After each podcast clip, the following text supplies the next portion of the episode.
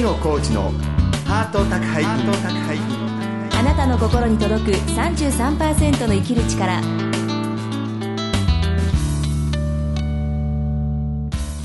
ご機嫌いかがですか？作家の月野コーチです。松井宏恵です。月野コーチのハート宅配便。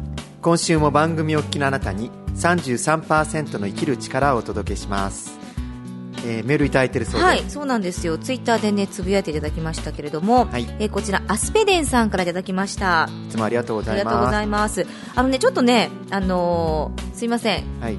これはね7月ぐらいにいただいてたのかなメッセージを。だからちょっとねあのお読みするのが遅くなってごめんなさいね、えー、壊れ物の祭典東京公演に行ってきました。幸い再就職もできました。ました。8月から仕事です仕事の形態が請負ですので、はい。頑張らないといけません、うん壊れ物の祭典はメリハリになりました、月野さん、えー皆さんありがとうございます。こちらこそ。はい、えー次のイベントも行きますというメッセージ。ありがとうございます、はい。あのメリハリ。はい。私も壊れもされてメリハリになってます。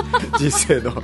出る方も、ええ。出る方もメリハリですから、はい。お客様もね、ええ。メリハリで、うん。もうみんなメリとハリで、メリとハリでね。はい、あの壊れ物祭典って新潟と東京で、まあ、やってるんです。定期的にやってる半年に1回ぐらい半年に1回やってるんですよね、はい。そうなんですよね。えー9月にははい。横須賀でもありますし、ええ。えーあ川越でもあるんです、ああそうなんですか、はい。じゃあ結構全国各地でね小花の祭典はやってるわけですよそうですね。あのいろいろこれから皆さんのね、はい。お地元にも伺いますんで、ええ。一つよろしくお願いします、はい。アスペデンさんもね、ええ。まあ、頑張りないすぎないでああそうですね。頑張ってまた行ってまたね、はい。ぜひお会いしましょう。はい。はい。で月野さん、はい。あのまあ小花の祭典以外にもいろんなイベントをされてるわけなんですが、はい。またあの来月イベントがそうですね。うん。9月10日なんですけれども、ストップ自殺それでも私たちは生きていくっていうイベントを行います。はい。この日9月10日はね、はい。あの全世界自殺予防デーなんですけれども、ねえ。ー5人の自殺未遂体験者が、えはえー生き残ってきた、えー生きてきて今までよかったなみたいなうねん。そういうことを話してはい。メッセージを伝えるみたいなイベントなんですけれども、いえ。えーゲストとして、えはい。細川てんてん。さあん、この番組出てくださいまはい、もう一人、はい。雨宮かりんさんはい。はい、でしてあの当事者の中には小野さやかさん、あの映画監督映画監督のね。というね、ハート作家便絡みの人もたくさん出ますんで、うん。はい。ですごく真面目なイベントと言いつつ、はい。私たちがやるイベントですから、ええ。もう半分はお笑い エンターテインメントイベントで、まあ、生きるってことはね涙あり、ええ。笑いあり、うん。えーバカあり、うん。真面目ありなんでそういう泥臭く、はい。またみんなで分かち合えるようなイベントをね、うん。ぜひやりたいと思ってますんで、はい。渋谷アップリンクファクトリーで、はい。えー詳細はですね、ええ。月の工事、え。えーホームページに出てますんで、はい。よろしかったらぜひぜひ見てやってください。9月10日、はい。何時からですか？夜7時から。夜7時から。はい。参加費は？参加費2000円。参加費2000円。でご遠方の方は、はい。えーニコニコ生放送、はい。公式でも流れ公式で流れますか？えー、ニコニコ生放送？生放送。はい。とユーストリームでも中継される予定ですんでぜひニコニコ生放送あの、えあのー書き込みがこう G でビョーって流れてきますんでビョーって。俺のおでこめがけてハゲっていうのをこううまくジャストミートすると プレゼントが出ませんので。えー、プレゼントはないんだ。ないですけど、えーい。ろいろ書き込んでいただければ励みとなりますので、わかりました。今週も30分間最後までお楽しみください。月の工事のハート宅配便あなたの心に届く33%の生きる力この番組は全国15局のコミュニティ FM とインターネットラジオ局オールニートニッポンを通じてここ新潟市からお届けします。月のコーチのハート宅配便。あなたの心に届く33%の生きる力さまざまな人生体験を乗り越えてきた女性サバイバーに毎週お話を伺っています。今週は先週に続いて社会福祉法人浦川ベテルの家の清水理香さんです。はい、ベテルの家ですけれども、はい。北海道浦川にあります、ええ。えー統合失調症やいろんな病気の人たちのコうんミュニティで、はい。いろいろ昆布販売とか、ええ。うんそういった仕事をしながら、うんみんなでね、地域とで病気とともに生きてるみたいな、そんな場所なんですけれども、ね。はい、あの喫茶店っていうかそういうカフェなんかもね、はい、あのまあお店を持ってたりとか、はい、なんか本当にまあ皆さんがまあ共同まあ生活しながら、うん。でもそれでもしっかりと自分でこうまあ賃金とかお金をこう稼ぐっていうか、そういうこともしっかりしてますよね。そうですね。ん。あの、今までのね、病気の人っていう概念をね、覆すようなね、はい。えええー。収入も得て、また地域でみんなと共に生きていくというね、まあ、画期的な、えーはい場所なんですけれども、ええでそちらでですね、職員として働かれている、えーなおかつ統合失調症のね、はい当事者である、えええー清水理香さんのね、はいインタビューなんです。そうですね。えー清水理香さんのインタビューは3回目になります。どうぞ皆さんお聞きください。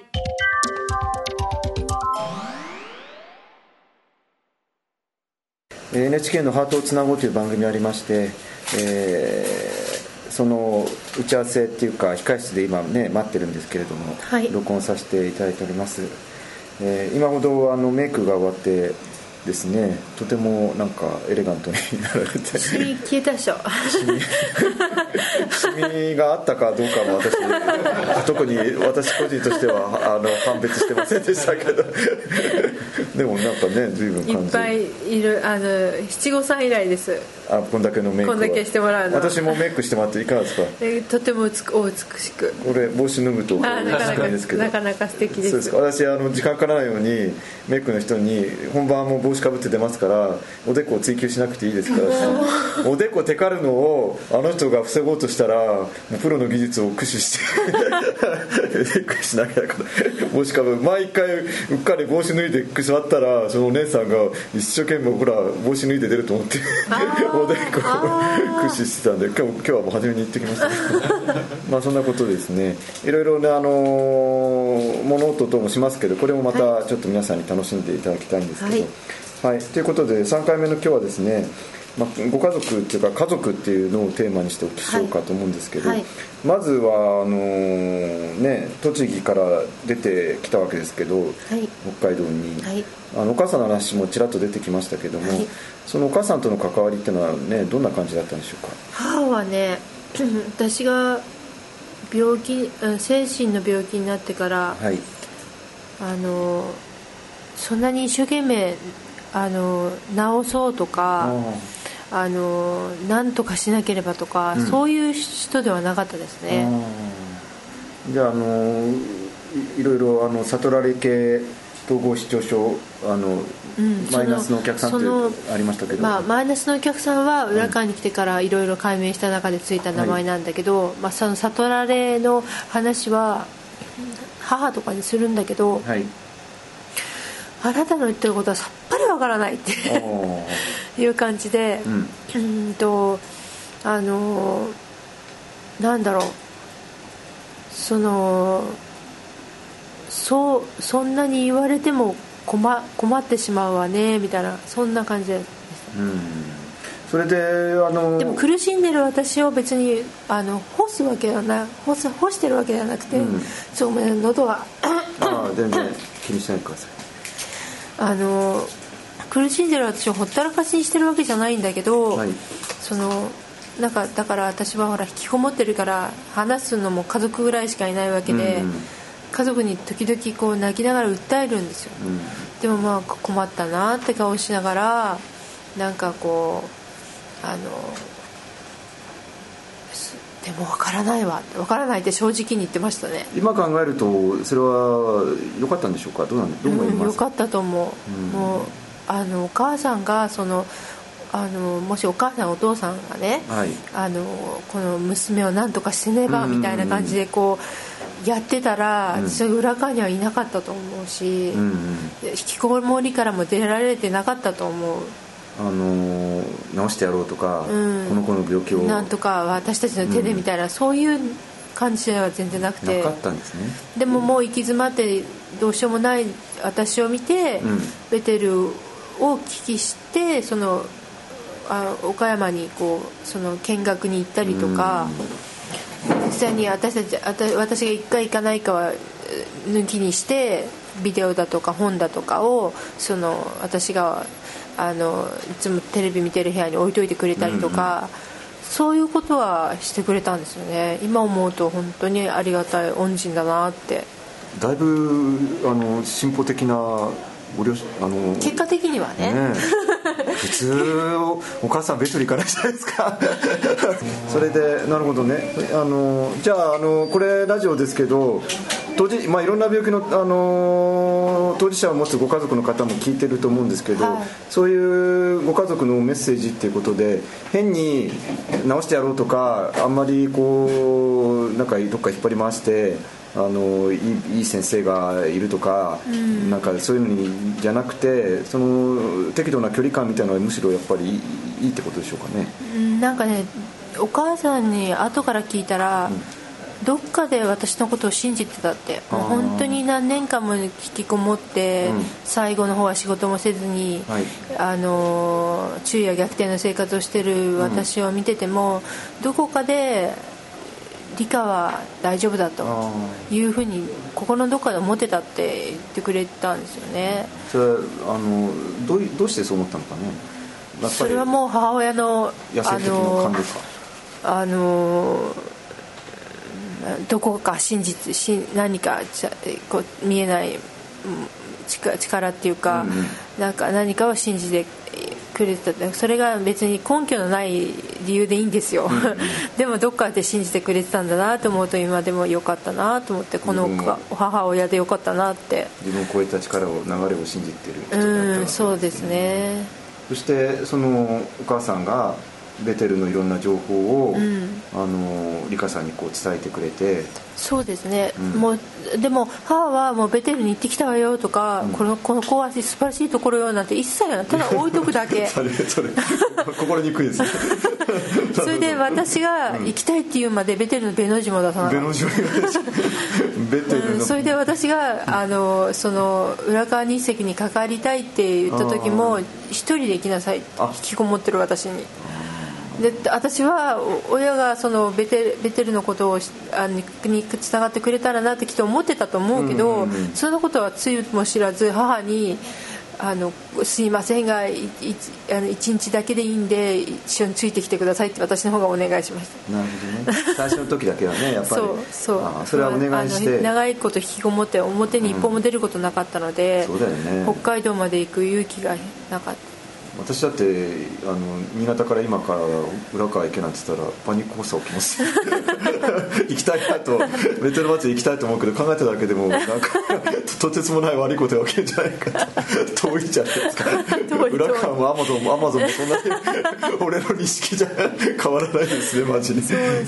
大変ですよね、あでもそれはやっぱりじゃあお母さんにあのまあヘルプを。でも結構あある意味じゃあお母さんのその冷たいなとは思ってましたよ。具合が悪い時は、うんなんでうちの母親は理解がないんだろうと思ってましたよ、だけど結果的には良かったそれが。うん。なかなかまああのお母さんが考えてたこう路線にねうまくこう、うん乗ってそうよかったですね、うん。それでベテルニューに疲れて今はねあのベテルニューへ生活サポートセンター職員としてはい。働から働かれてて、まあ、はい今共同生活をしてるってことなんですけど、はい。まああのね、皆さんが今家族とも言えるかなと思うんですけど、はい。そういう新しい家族についてはどうでしょうか？もう年齢も様々でそれこそうちの母親と同じ年の女性もいれば、同い年ぐらいの女の子もいれば、20代の女の子もいたし、うん私は10代の女の子と一緒に生活してたこともあったしあだから本当にあのまあだから誰かが母親役とか、誰かが子供役とかそういう家族のことは考えてないですーね、でも一緒に生活してるあの仲間は基本的にはうんあの血のつながった家族と一緒に選べないもんだと思ってます。そのたまたまこう巡り合わせて一緒に生活することになった仲間は別にこう私たちが選んでこの人がいいっていうふうに決まるわけじゃないからそこが同じ。いいいんだいいんだなって思って、だからあとは頑張るしかないなっていう。お父さんもお母さんもあの、ね、仲間も自分が選択できるもんじゃないんで、もうそれでこの人たちとやっていくしかないと。そうそう。そそこら辺の腹のくくり具合がないと、あのうまくいかないと思うんですよね。その今の仲間も、まあいろんなさ状況わからないけどいろいろいろんな経験を経て流れ流れついて今の共同住居にみんな来てるわけだから、うんうんそれなりにここで頑張っていかなきゃみたいな思いがある人は長く一緒に生活してますね。なるほど。じゃあ,、まあこの人嫌とかあの人嫌とかそういうのはなくて、まあなそういうのはなんていうの？全くないことはないとは思うけどでもそれでもなんかやっぱ家族同士だってあるでしょ？お父さんのここが嫌とかめちゃさくちゃあります うちの母なんてもう、ね本当に嫌です我が母だから。死ぬほど嫌です だからなんかそういうなんていうのかな。あのう運命共同体じゃないけどね、一緒にやっていこうと思った人とはこう頑張ってあの一緒に楽しく気楽に暮らせるように一生懸命努力します、なるほどね。はい、それはもうあの肉親の時にいた時よりももっと本当に努力してます。変えられないものを受ける付き合っていますけど 相手はもうあの変えられないからそうですそうです。来るものは困らない困らないそうですそうです。なるほどね。でもそれだいぶいい訓練になりますね。そうですね。なるほどね、うん。そっかじゃあ今、まあ、あの最後にですけれども、はい。まあ、実際のご家族そして今の仲間の家族、振り返ってみて、えーこのお聞きになってる方もねその広い意味での家族で苦しまれてる方たくさん大体なんか病気も家族絡みから発症したりもすることはありますけどあのそういう家族問題を持つ方にメッセージを伝えるとしたらどんな感じでしょうか？家族問題にメッセージ。あんまり相手に期待しないことは大事だと思う。期待しないこと、うんうんうん。それでその中で仲良く暮らしていきたいと思っているなら努力は大事だと思う。そのさ最後にじゃあその努力っていうとあの先ほどの話と同じですけど、まあ、一緒にやっていこうっていうもう変えようがないってことなんでしょうかね。そうですね。うん。もう巡り合った巡り合った。大事な仲間だと思って。どんな人でもはい。分かりました、はい。じゃあそれはお父さんお母さんでも、はい。あのやるやお子さんでも、はい。みんなもう変えようがないから。やそうですっていくしかないと。そうですわかりました。はい。ということで、はい。あの私もあなたと巡り合ってしまったんでこれは変えようがないんで。そうですね。よろしくお願いし一つますそのご担任の中に入れてください。ありがとうございます。はい。ということで3回目のインタビューありがとうございました、はい、はい、どうもありがとうございました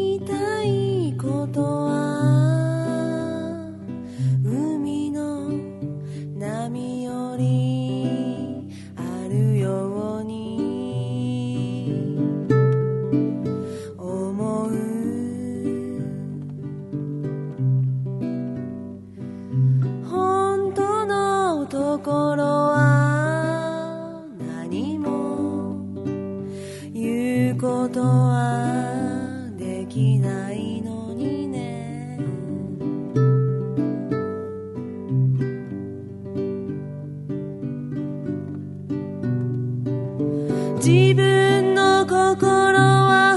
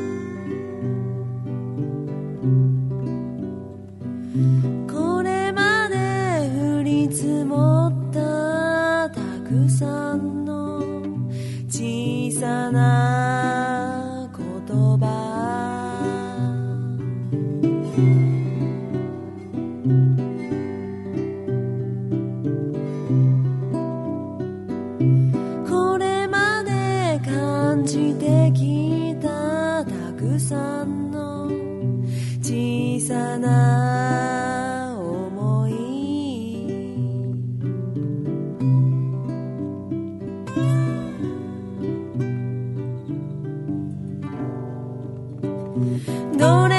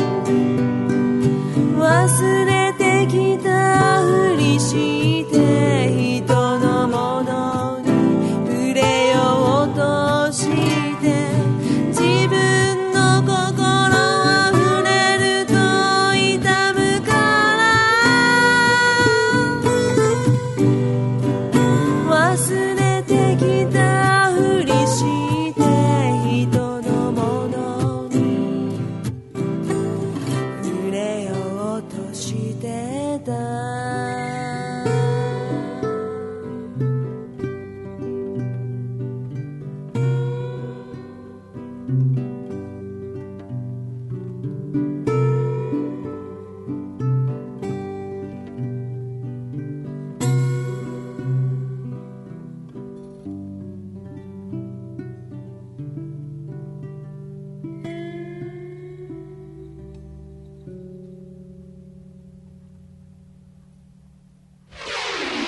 野コーチのハート宅配便。あなたの心に届く33%の生きる力。ハート宅配便今週も私月野コーチと。松井宏恵がお送りしています。はいそんな感じでなんかね、リカさんの魅力が伝わってくるような、声可愛い感じで、うん。あのすごくシンプルな魅力が伝わってくるような感じでしたかね、そうですね、はい。まあ、今回ご家族との関係がテーマだったんですけど、はい。私その、まあ、リカさんのお母さんが、はい。まあ、なんかどこかでね私のことを信じていてくれたっていう、まあ、リカさんがそういう思いをねやっぱ感じてたっていうところが、あすごくこうが誰かが誰かをこう信じるっていうか、うん。まあ信じてもらってるっていうのは、うん。強く人を強くしてくれるのかなっていうのは思いましたけど。リカさんもね、うん。そんなすごく引きこもりからね、ええ。出してやろうとかあれしてやろう、ええ。これしてやろうっていう、うん。あの親御さんじゃなくて、えむしろ私の場合はね、はい。よかったみたいな、ねそれで導かれるように、はいはいはい。あのベテルまでこう行きましたみたいなねね。話でしたけど、はい。うん。まあいろいろね、ええ。ラジオを気になってる方で、はい。えーご家族の方でもね、うん。いろんな病気のね、お子さんとかを抱える方もいらっしゃると思いますけど、はいまあ、いろいろこれはケースバイケースで、はい。引きこもりを抱えるえー親御さんでも、うん。いろいろなね、アクションをね、結構起こした方がいい時もあるみたいなんですけれどあも、ー。でも、あの、それはやっぱりね、あの、専門職にこう、つながりながら、はい。そのお子さんのね、状況を見て、いろいろね、うん。えー変えていく必要があると思うんですけれど、ええ。リカさんの場合は、はい。さりげないそのベテル情報を、うん。こう、ちらっと置くのが、すごく良かったということで、ね。ベテルのベですからね。ベテルのベ ベの字がね、というような話もありましたけれども。ねえ。あとなんか出会った仲間のことなんかもうごったにみたいな話されてましたよね。そうですね、共同生活、私もね、あの、前回の放送で言いましたけれども、はい。あの、病気同士で共同生活した経験もあるんですけど、うん。依存症のね、あのー本当に仲間同士、いいこともあり、楽しい、悪いこともあり、いや、まさに家族ですよ。ファミリーで、みんなでご飯食べて、うんみんなで同じお風呂入って、えあのー嫌なやつもいます、すごく嫌なやつも。あの、あの、この業界、小さな祈りって祈りをね、今日の話でも出てましたけど、神様は私にお与えください。はい。自分に、えー変えられないものを受け入れるお月を、うん。変えられるものは変えていく勇気を、そして二つのものを見分ける賢さをっていうんですけど、はい。まあ、人は変えられないんでそれをまたうん。受け入れていくお月と、自分のねうん。行動とかうん。考えは変えられるんで、ええ。そういうのを変えていこうみたいあなー。そんなのがねまた家族の中で、え。えー学ぶことがねできるんだなってすごく思いましたけれども。そうですね、はい、あのよりこの浦川ベテルの家をね知りたいという方もいらっしゃるかと思うんですけど、はいはい。あの今月はねプレゼントがありまして、はい。えーとですね株式会社中島映像教材出版が出しております「はい。The Very Ordinary People 2010」うん。こちらの DVD、はい。ここにもう浦川もうベテルの家。まさに。のことが全て。全てがねよくなんとかの、ねなんとかのすべてと言いますけど、まさにこのええ。ベトルのすべてと言ってもいい,、いいような。でもまあ、すべてと言わなくても概略はよくわかります。そうですよね、はいあの3度の飯よりミーティングってことでベテルの人たちはこう話すことが好きなんですか？やっぱり、当事者はね、話すの、ミーティングがやっぱり一番大事ですよ。あ私ももうミーティング、ミーティングでやってきましたから。はいええはい。うん、なるほど。まあ、そういったね、あの、浦川ベテルにおける、こう、普通の日々の記録とありますけれども、はいまあ、ぜひ、あの、ベテルの家に興味がある方も、はいもっと詳しく知りたい方も、はいえー本日はですね、えーまあ、今月なんですけれども、はいこの、えー DVD、はいえーその1、その2ってあるんです。はい。で、2本、はいセットにしまして、はい3名の方にプレゼントいたします。はい。ぼちぼちと応募も来てます。いや、ぼちぼちじゃない、たくさん来てるんですよねたくさん、たくさん来てます。あの、来てますから、まだ間に合います。あの、月末に抽選いたしますんで、はいあのー皆様にね、あひきっと必要な人に与えられると思いますので、ぜひどしどしご応募の方をお願いいたします。はい。